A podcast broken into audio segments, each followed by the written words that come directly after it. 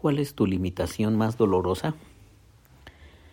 ¿Cuál es la limitación que te atemoriza más reconocer y aceptar? ¿En dónde evitas más ver la profundidad acerca de ti mismo? Buenos días mis queridos hermanos. Les habla el pastor Víctor Hugo Juárez compartiendo los pensamientos devocionales del día de hoy. Ensambla tu propio comité de claridad con estas preguntas que te acabo de hacer, creo que son suficientemente agudas, eh, pero, pero déjame repetírtelas porque creo que sí nos las debemos hacer con frecuencia. ¿Cuál es tu limitación más dolorosa? ¿Cuál es la limitación que te atemoriza más reconocer y aceptar? ¿En dónde evitas más ver la profunda verdad acerca de ti mismo? Bueno, el, consejo aquí del pastor John Orberg es que ensambles tu propio comité de claridad, tu propio comité de claridad. tómalo muy en cuenta porque es un, un, gran consejo, de verdad que sí, sí nos puede ayudar. Mira, dice, de igual forma, uno de los mandamientos de la escritura más difíciles de obedecer es la afirmación del apóstol Pablo a pensar de sí mismo con moderación. Si tú lees Romanos capítulo 12, Pablo dice allí que ninguno tenga más alto concepto de sí que el que debe tener, sino que piense de sí con cordura, de acuerdo a la medida de la fe que Dios repartió a cada uno. Es lo que dice Romanos capítulo 12. Entonces, lograr una valoración precisa de mis pasiones, dones y limitaciones es uno de los grandes retos de la vida. En parte, este mandamiento requiere una tremenda conciencia propia, pero también es muy probable que necesite un poco de ayuda de parte de otras personas para lograr vencer mis puntos ciegos. Ya hemos hablado de nuestros puntos ciegos, ¿cierto? Y decimos que pues que nadie tenemos esos puntos ciegos, ¿verdad? Todos vemos todo, pero esa no es la verdad. La verdad es que no hay alguien que no tenga puntos ciegos. Todos tenemos puntos ciegos. Cuando pienso en el valor de recibir discernimiento de más de una persona, de un comité de claridad, pienso en Bob Beaufort. Es, una historia bien interesante, te la voy a, resumir, pero Bob Beaufort, eh, tal vez no nos queda, pero eh, no nos diga nada ese nombre, pero te puede ayudar. Bob era un magnate de la televisión inmensamente exitoso que sintió el llamado de Dios para salir de una barca bastante cómoda. En palabras de su libro Half Time, Medio Tiempo, él deseaba trasladarse del éxito al significado. Él y su esposa Linda tuvieron una reunión prolongada con un consejero que les ayudó a aclarar inmensamente su sentido de propósito. Luego este consejero sugirió un paso muy cuestionable, pero así muy cuestionable les dijo, mira, venda su compañía e invierta el dinero en los proyectos ministeriales de los que me habló. Bob escribe, me quedé sentado allí impactado por las implicaciones de esta decisión. Linda no estaba menos impactada.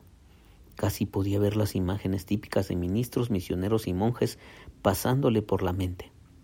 Seríamos una pareja de filántropos que entregarían su dinero hasta que nuestra bolsa se, se vaciara o se nos pediría vestir como un ministro y su esposa.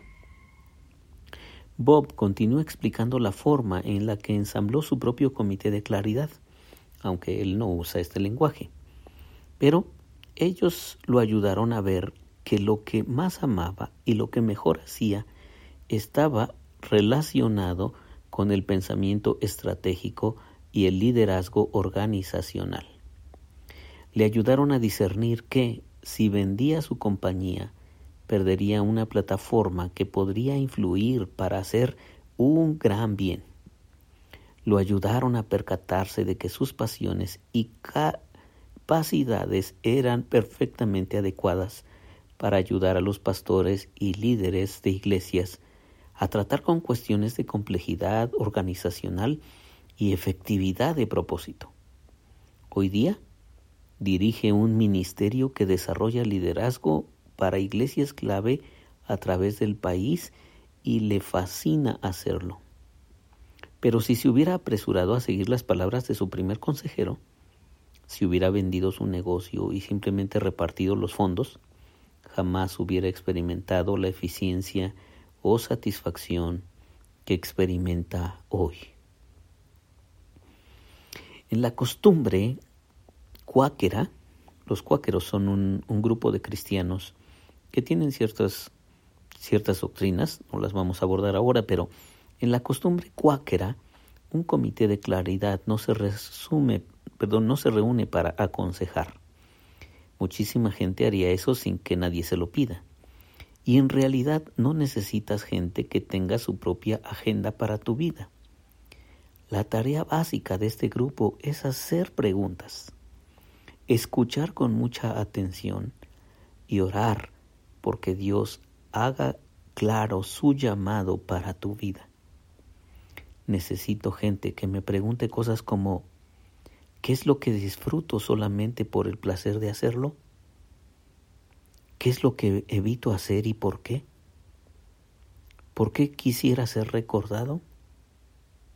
¿Qué tanto puedo alejarme de mi verdadero llamado, el que me ofrezcan dinero o mejores puestos? ¿Cómo sería mi vida si respondiera al llamado y todo saliera bien? Imagínate que te juntas con tres o cuatro personas, así como, como nos lo plantea el pastor John Orberg, un comité de claridad, ¿no? Y les dices, oigan, ¿les puedo hacer unas cuantas preguntas? O más bien, ustedes me pueden ayudar a responder estas preguntas que tengo o ustedes me pueden hacer alguna pregunta para aclarar mi corazón sobre algunos puntos ciegos. Wow, imagina qué gran ayuda sería eso, ¿no?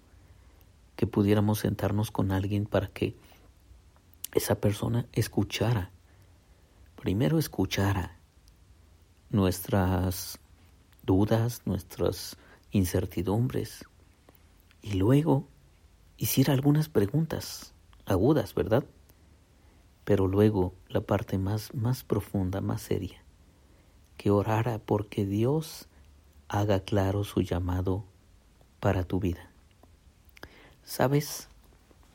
Muchos necesitamos por lo menos a una persona que nos sirva como nuestro comité de claridad una persona que nos escuche, pero que, que escuche mucho más allá que simplemente tratando de responder.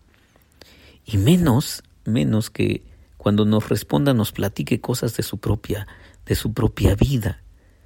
Porque a veces hacemos una pregunta y la persona nos, nos termina platicando su vida. Eso, eso es muy común. Pero lo que queremos es una persona que escuche con sensibilidad, y que no nos platique su vida ni su historia nada más, sino que sea capaz de ver el bosque, no solamente ver los árboles, sino ver el bosque. Has escuchado esa metáfora seguramente. Que no solamente vea los, los detalles, sino vea el, el cuadro completo y que entonces nos haga las preguntas que nos den luz. Así que oro a Dios, le pido que tengas una oreja amiga, creo que es lo que dice John Maxwell, una, una persona que sea como una oreja amiga, que te escuche y que sea tu comité de claridad. ¿Oras conmigo? Bendito Señor, venimos contigo, porque de entrada tú eres nuestro comité de claridad siempre nos escuchas, Señor. Siempre tienes un corazón tan dispuesto a oírnos. Y frecuentemente escuchas de forma silenciosa. No interrumpes, no juzgas, no condenas, nos abrazas, nos aceptas. Y nos has dejado tu precioso libro tu Biblia para decirnos cosas tan hermosas, tan potentes, Señor, que nos saquen de nuestras incertidumbres. Oramos también, Señor, para que nos ayudes a encontrar personas sabias, que nos ayuden a dirigir nuestra vida cuando la incertidumbre se haga presente, cuando los miedos nos atrapen, pero que esté allí tu valiosa y poderosa presencia por medio de tus siervos sabios que nos digan consejos oportunos. Gracias Señor. Gracias por ser tan bueno y darnos hermanos y amigos que nos escuchen nos aconsejen, nos guíen. Gracias por tu amor. Gracias por guiarnos siempre. En el nombre de Jesús. Amén.